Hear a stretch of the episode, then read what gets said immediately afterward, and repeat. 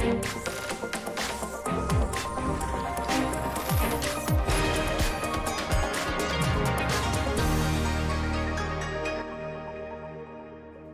Bonjour à toutes et à tous. Vous regardez l'échiquier mondial sur RT France. Au sommaire aujourd'hui, Cuba. Confronté depuis des décennies à un embargo américain et frappé par une crise sanitaire majeure, ce pays fait face à sa première contestation populaire de grande ampleur. Une situation explosive qui risque d'accentuer les divisions dans la région. Quelle est donc l'ampleur de ces bouleversements qui secouent Cuba ces derniers temps? Le 11 juillet, des milliers de manifestants défilent dans les rues de plusieurs villes pour protester contre le gouvernement. C'est la plus importante mobilisation sur l'île depuis plus de 25 ans. Le gouvernement reprend le contrôle des villes et la situation se stabilise peu à peu. La dispersion de ces manifestations est vivement critiquée par les États-Unis qui imposent des sanctions contre le ministre cubain de la Défense. Le Brésil, la Colombie se rangent aussi du côté des manifestants. De leur côté, le Mexique, le Venezuela, l'Argentine et surtout la Russie et la Chine expriment leur soutien au gouvernement cubain. La diplomatie cubaine ne reste pas les bras croisés et cherche activement à étendre son influence dans la région et ailleurs. En signe d'amitié et sur fond de crise sanitaire, elle envoie ses équipes de médecins dans nombre de pays dont la Chine et l'Italie. Cuba s'engage aussi dans la course aux vaccins, avec quelques vaccins en développement le pays compte devenir pionnier en Amérique latine.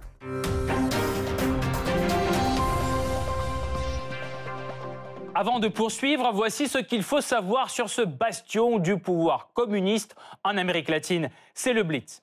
Premier État des Caraïbes en termes de superficie, Cuba est deuxième en termes de population après Haïti. Pays socialiste depuis la révolution de 1959, Cuba était gouverné jusqu'à récemment par les frères Castro. Fidel était aux commandes jusqu'en 2008 avant de laisser la place à son frère Raoul qui a quitté le pouvoir en 2021. Aujourd'hui, le pouvoir exécutif est exercé par Miguel Diaz-Canel, président du pays et chef du Parti communiste cubain.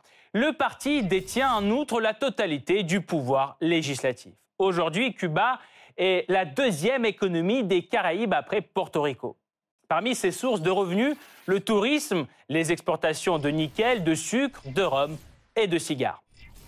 Pourtant, la pandémie a porté un coup sérieux à l'économie du pays qui s'est traduit par la baisse du tourisme et le recul des ventes à l'étranger. L'embargo américain qui s'est renforcé sous l'administration Trump a aggravé les problèmes de l'économie cubaine.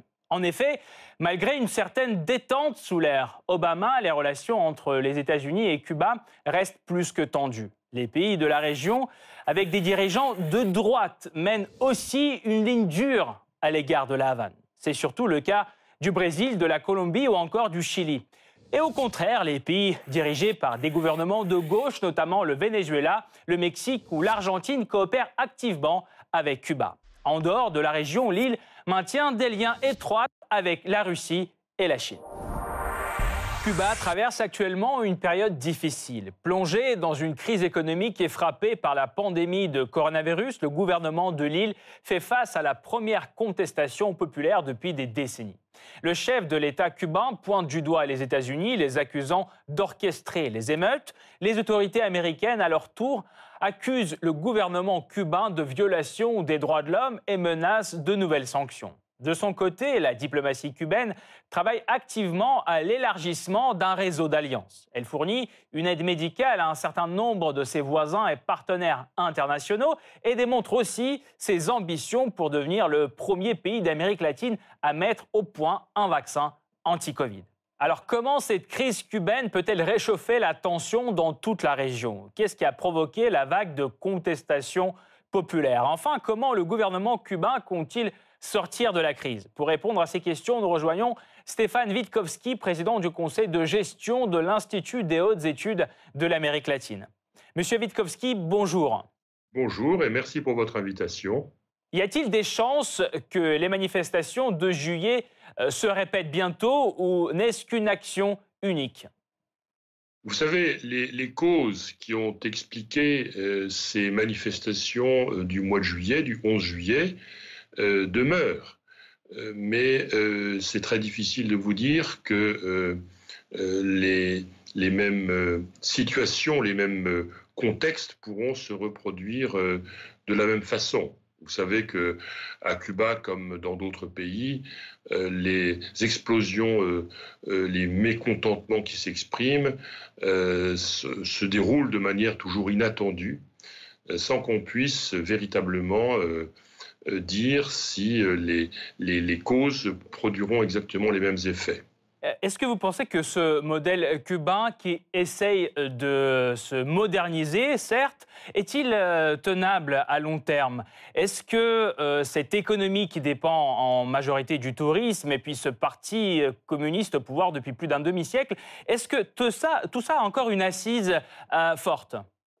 Alors, les Cubains ne parlent pas de modèle d'aucune manière. D'abord parce qu'ils considèrent que ce ce régime, si on peut dire, euh, est issu d'une révolution populaire et nationale, de la révolution de 1959, qui est à la fois une révolution politique, avec un certain nombre d'acquis sociaux auxquels les Cubains sont attachés, indépendance nationale, souveraineté nationale, indépendance, et en grande partie les acquis sociaux de ce qu'ils appellent la révolution, c'est-à-dire en grande partie la santé, l'éducation, euh, la sécurité sociale, un certain nombre d'acquis sociaux auxquels les Cubains sont attachés. Donc ça, c'est une réalité. D'un autre côté, euh, beaucoup de Cubains, et en particulier tous ceux qui ont connu que euh, ce régime depuis la révolution de 59, et notamment les générations les plus jeunes, euh, aspirent à des changements, ce qui sont des, réalités, c'est-à-dire qu'il y a euh, une, certaine frustration qui peut se, se, manifester par le niveau de, de, développement intellectuel universitaire des Cubains, qui ne trouvent pas des débouchés ou des métiers professionnels, des, métiers qui correspondent ou des salaires qui correspondent à leur niveau de formation. Donc ça, c'est une source de frustration. La deuxième raison, c'est que les Cubains voient beaucoup de touristes arrivant, voyant leur, euh, leur, euh, leur niveau euh, intellectuel, mais aussi leurs aspirations à des améliorations du quotidien, qui sont effectivement, pour l'instant, qui ne sont pas satisfaites. Donc là, il y a effectivement une demande de, changement.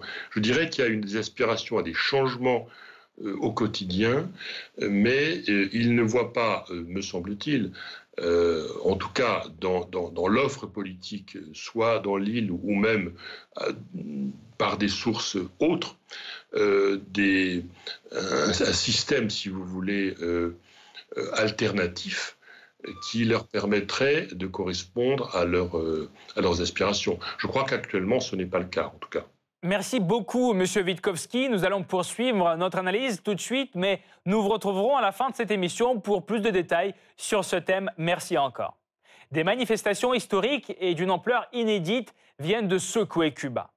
Le 11 juillet, des milliers de Cubains descendent dans la rue de plusieurs villes, dont la Havane, pour clamer leur mécontentement face aux conditions de vie déplorables. Nous avons faim, liberté, abat la dictature, sont certains des slogans scandés par la foule. En réponse, le gouvernement coupe l'accès à Internet, disponible dans le pays depuis seulement quelques années, et tente de disperser les rassemblements. Le lendemain, la police reprend le contrôle total des rues à Cuba. Bilan, un mort, plusieurs blessés et près de 500 arrestations.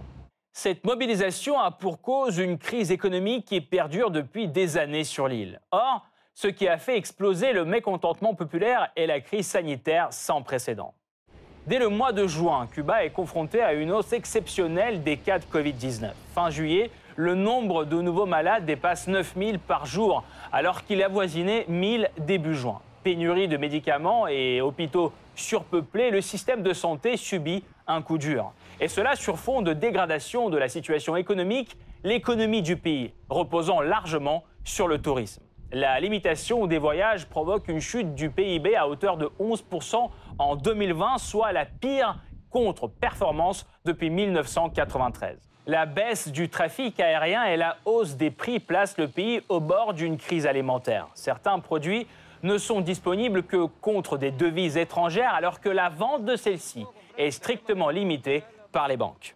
Pourtant, après les manifestations du 11 juillet, la situation commence peu à peu à s'améliorer.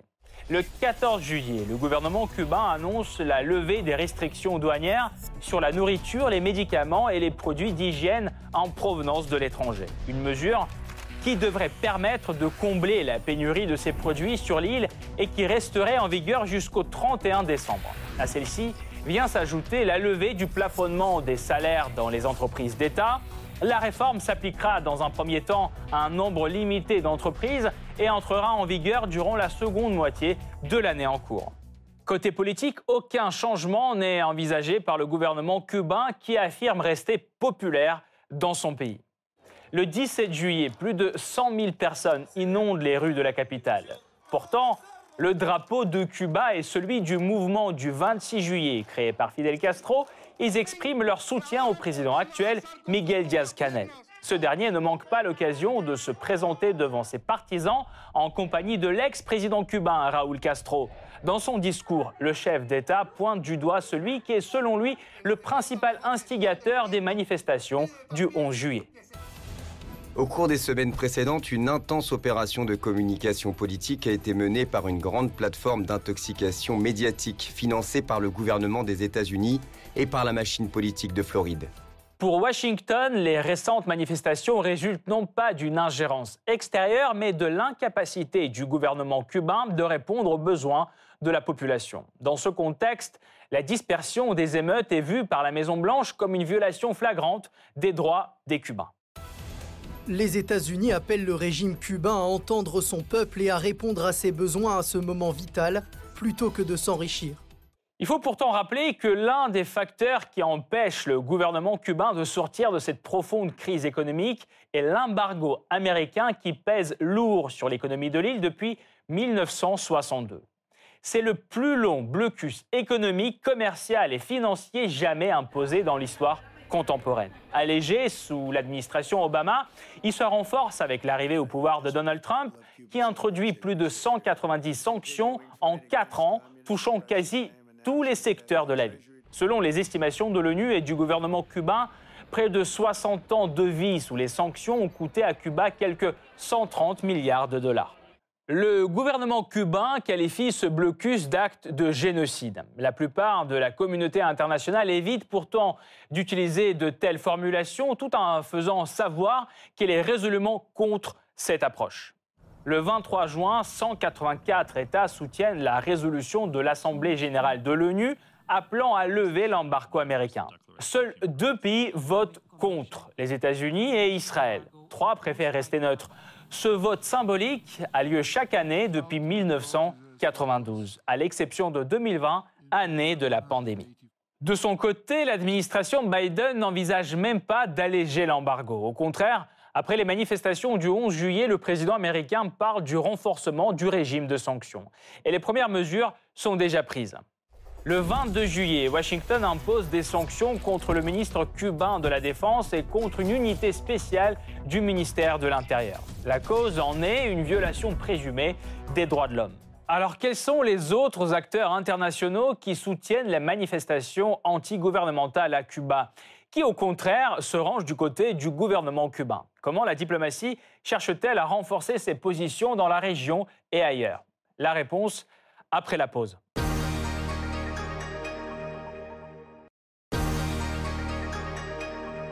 L'administration Biden durcit le ton à l'égard du gouvernement cubain. Les menaces de nouvelles sanctions et les accusations répétitives de violation des droits de l'homme. Tout cela contraste fortement avec la promesse électorale du président démocrate d'un retour à l'ère Obama. Cette période avait marqué le début d'un dégel historique entre les deux pays. La révolution de 1959 à Cuba porte au pouvoir Fidel Castro, qui se tourne vers le camp soviétique et installe dans l'île un régime marxiste avec un parti unique. Les relations avec les États-Unis se dégradent très rapidement et aboutissent en 1961 à une tentative d'invasion de l'île par des exilés cubains soutenus par les États-Unis. Washington met alors en place un blocus économique. En 1962, une crise éclate lorsque les États-Unis découvrent que l'URSS implante sur l'île des rampes de lancement de missiles nucléaires. Et un affrontement entre les deux grandes puissances est évité de peu. Dans les décennies suivantes, les relations entre Cuba et les États-Unis restent tendues. L'effondrement de l'URSS porte un coup dur à Cuba. La fin de l'aide soviétique, en particulier financière, met l'île dans une situation difficile Mais les communistes se maintiennent au pouvoir. En 2008, Fidel Castro renonce au pouvoir pour des raisons de santé. Il laisse les rênes à son frère Raoul, qui le secondait jusque-là à la tête de l'armée. Une fois au pouvoir, Raúl Castro prend une série de mesures économiques importantes visant à réformer l'économie du pays. Les Cubains sont désormais autorisés à travailler pour leur propre compte dans 178 activités, alors que le secteur public, qui emploie près des trois quarts de la population, est réduit de plus de 500 000 postes. Sur le plan externe, Raúl Castro tente de relancer la diplomatie cubaine. Il effectue une série de visites, notamment en Russie, en Algérie, en Angola, et prône le renforcement de la coopération avec le Venezuela et la Chine.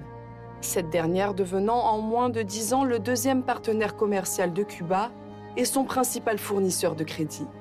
En même temps, Raúl Castro se dit favorable à la normalisation des relations avec Washington. L'élection de Barack Obama aux États-Unis permet de démarrer le rapprochement. Considérant que l'isolement de l'île a donné peu de résultats, le nouveau président américain lève en 2009 les restrictions sur les transferts d'argent et les voyages des émigrés cubains vers leur pays d'origine. Cependant, l'affaire Alan Gross, un Américain condamné en 2011 à 15 ans de prison pour avoir fourni et aidé à installer illégalement du matériel de télécommunication sur l'île, empoisonne les relations. Sa libération en 2014, après de longues négociations, marque un nouveau dégel. L'année même, Barack Obama et Raúl Castro annoncent le rétablissement des relations diplomatiques, rompues depuis 1961. Les ambassades des deux pays sont rouvertes en 2015 et les États-Unis assouplissent encore certaines restrictions, notamment concernant les voyages des citoyens américains en direction de l'île. Le président américain effectue même en 2016 une visite à Cuba, une première depuis 1928. L'arrivée au pouvoir aux États-Unis de Donald Trump en 2017 change la donne. Considérant que les assouplissements de l'ère Obama n'ont pas porté leurs fruits, il décide de s'attaquer aux sources de revenus du pouvoir cubain. Les nouvelles restrictions interdisent notamment toute relation commerciale avec les entreprises contrôlées par l'armée, omniprésentes dans l'économie cubaine. En 2019, à 87 ans, Raúl Castro laisse la place à Miguel Díaz-Canel à la présidence puis à la tête du Parti communiste deux ans plus tard. Le développement d'Internet dans l'île, auquel le nouveau président est au départ favorable, va servir peu à peu de caisse de résonance au mécontentement populaire. L'attente d'un allègement des restrictions américaines avec l'élection de Joe Biden, conformément à ses promesses de campagne, est vite déçue. Le nouveau chef d'État américain finit par annoncer de nouvelles sanctions contre le ministre cubain de la Défense, et une unité spéciale du ministère de l'Intérieur. Et dans une déclaration récente, Joe Biden déclare qu'il n'entend pas en rester là. Sans surprise, les manifestants cubains ont surtout le soutien des gouvernements centristes ou de droite. Ainsi, la Colombie, le Brésil, l'Équateur, le Guatemala et le Honduras rejoignent les États-Unis pour dénoncer la réponse cubaine aux protestations. Tout l'appui et la solidarité au peuple cubain qui aujourd'hui appelle courageusement à la fin de la dictature cruelle qui a massacré ses libertés pendant des décennies en vendant au monde une illusion du paradis socialiste. Que la démocratie fleurisse à Cuba et apporte des jours meilleurs à son peuple. La Havane, elle, conseille aux Brésiliens de s'occuper de ses affaires internes. En effet, Bolsonaro fait face à une vaste contestation en interne. Chaque samedi, des milliers de manifestants descendent dans les rues pour réclamer son départ sur fond de situations épidémiques déplorables, de chômage massif et de scandales de corruption. Même refrain en Colombie, où depuis avril, d'énormes manifestations anti-pauvreté ont fait plus de 60 morts. Ce qui vaut aux autorités colombiennes une pluie de critiques en interne et à l'international, y compris de la part de la Commission aux droits de l'homme de l'Organisation des États américains. Cuba est aussi dans son viseur. La Commission critique ses abus présumés contre les manifestants. Or, quand l'OEA tente d'accroître encore plus la pression sur la Havane, elle se heurte à une opposition féroce. Ainsi, en juillet, l'organisation convoque une réunion d'urgence sur Cuba mais l'annule le lendemain. En cause le veto d'une quinzaine de membres, les pays des Caraïbes proches de Cuba, ainsi que des États avec des gouvernements de gauche, le Nicaragua, l'Argentine, la Bolivie et le Mexique. Ils dénoncent l'acharnement de l'OEA sur Cuba et des tentatives de manipulation au sein du groupe. Car les alliés de la Havane le rappellent, la principale raison des maux économiques cubains est l'embargo américain, toujours en place malgré la pandémie. La vérité est que si vous voulez aider Cuba, la première chose à faire est de suspendre l'embargo contre Cuba, comme l'exigent la plupart des pays dans le monde. Cela serait un geste vraiment humanitaire. Face à Washington, la Havane peut aussi compter sur ses deux alliés majeurs, Moscou et Pékin.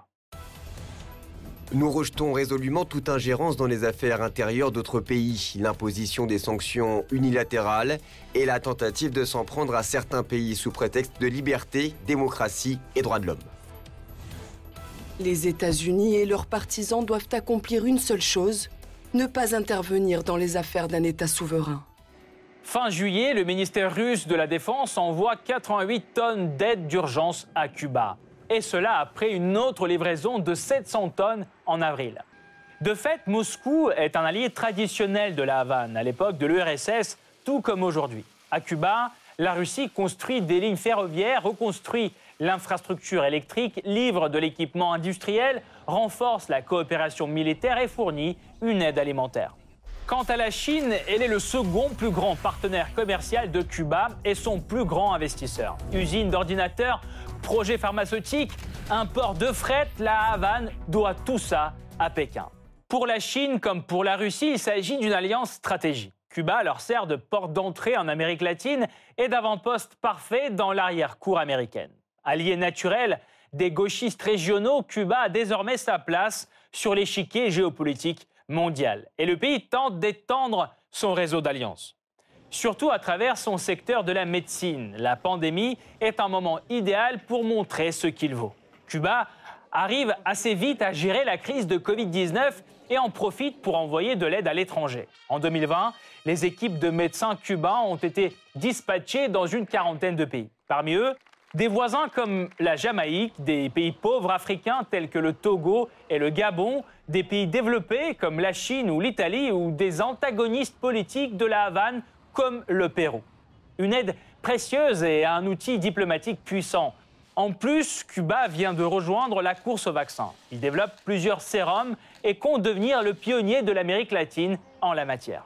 Alors l'île insoumise a-t-elle les moyens d'assurer son avenir à long terme? Pour y voir plus clair, nous revenons vers Stéphane Witkowski, président du conseil de gestion de l'Institut des hautes études de l'Amérique latine. Monsieur Witkowski, parlons géopolitique maintenant. Y a-t-il des chances que l'embargo américain soit levé sous l'administration de Joe Biden? Écoutez, sous l'administration Biden, en tout cas pour ce premier mandat, à mon avis, ça paraît peu probable. D'abord parce qu'il y a des élections à mi-mandat l'année prochaine et euh, Biden ne voudra pas probablement risquer euh, de mettre en cause euh, sa, politique, ou en tout cas sa, sa majorité faible en démocrate actuellement. Et vous savez que pour la levée de l'embargo, il ne faut pas seulement l'administration Biden qui peut le décider, mais c'est le Congrès. Donc c'est une décision politique. Donc je vois mal comment, en tout cas dans l'état actuel des choses, euh, que, que, Biden, Joe Biden, prenne une initiative vis-à-vis de, de, Cuba. Euh, ça reste toujours une préoccupation de politique intérieure nord-américaine, cette affaire cubaine, qui dure depuis plus de 60 ans. Par conséquent, euh, je vois mal pourquoi euh, Joe Biden euh, prendrait une initiative politique qui reviendrait en quelque sorte à la politique Obama, puisqu'au fond, Joe Biden avait été, je dirais, le vice-président de, Barack Obama au moment du, rétablissement des relations diplomatiques avec Cuba, qui a été fait. Euh, avec un certain nombre de gestes vis-à-vis d'accords qui ont été faits entre les sociétés civiles euh, nord-américaines et, cubaines. Mais la normalisation supposerait d'une part la levée de l'embargo euh, et d'autre part la levée ou la, suppression, je dirais, de la base de, de Guantanamo, le retrait des États-Unis de la base de Guantanamo. Et pour l'instant, on en est très loin. Et comment, selon vous, Cuba va-t-il résister? S'appuyer sur ses alliés de gauche en Amérique latine, sur la Chine, la Russie Est-ce que c'est suffisant? Cuba compte d'abord sur lui-même. Je crois que c'est ça la leçon à retirer, c'est que c'est un peuple de résistants. Ils ont quand même tenu tête à, je dirais, ils ont résisté à, à, trois siècles de domination coloniale espagnole. Ils ont résisté aussi à une sorte de protectorat économique et politique jusqu'à la révolution de 1959.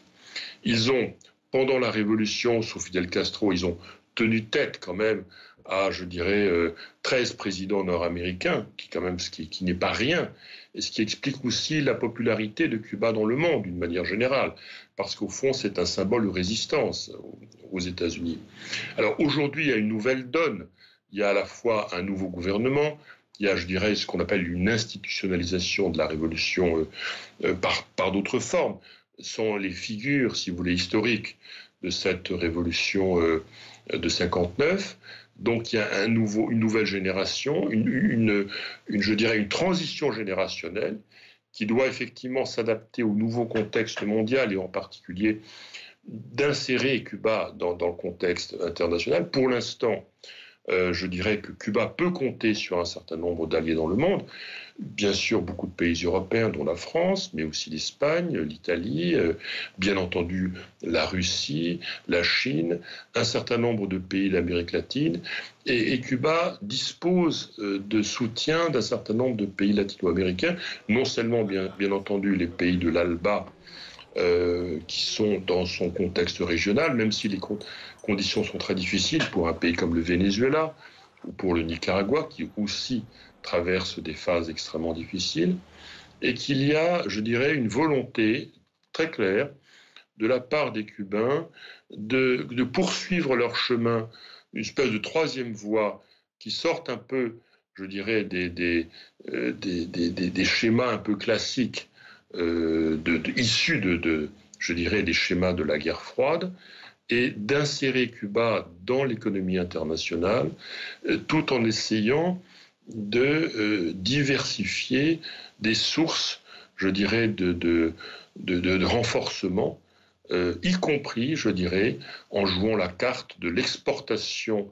des services, puisqu'au fond, 80% du PIB est constitué de services, et que Cuba a vocation à devenir à terme une puissance exportation de services à haute valeur ajoutée. On le voit notamment dans le domaine médical, où ils ont un, pôle de biotechnologie euh, assez remarquable. Le fait que Cuba, euh, en période de Covid, malgré toutes ces difficultés économiques, euh, sociales et, politiques évidentes, ils ont réussi à mettre en place cinq vaccins, dont deux en phase 3, et l'essentiel de la population cubaine sera vaccinée d'ici 2021. C'est un exemple, si vous voulez, d'un pays qui réussit quand même dans un domaine particulier à tenir tête et à donner l'exemple d'une certaine manière dans un domaine médical où il, s'illustre dans, le pays, dans, dans, le concert des nations. Merci beaucoup. Je rappelle Stéphane Witkowski, président du conseil de gestion de l'Institut des hautes études de l'Amérique latine, était aujourd'hui dans cette émission et a apporté son éclairage. Merci beaucoup. Cette partie-là n'est pas encore terminée. La semaine prochaine, une nouvelle partie vous attend avec d'autres pions sur l'échiquier mondial. À bientôt sur RT France.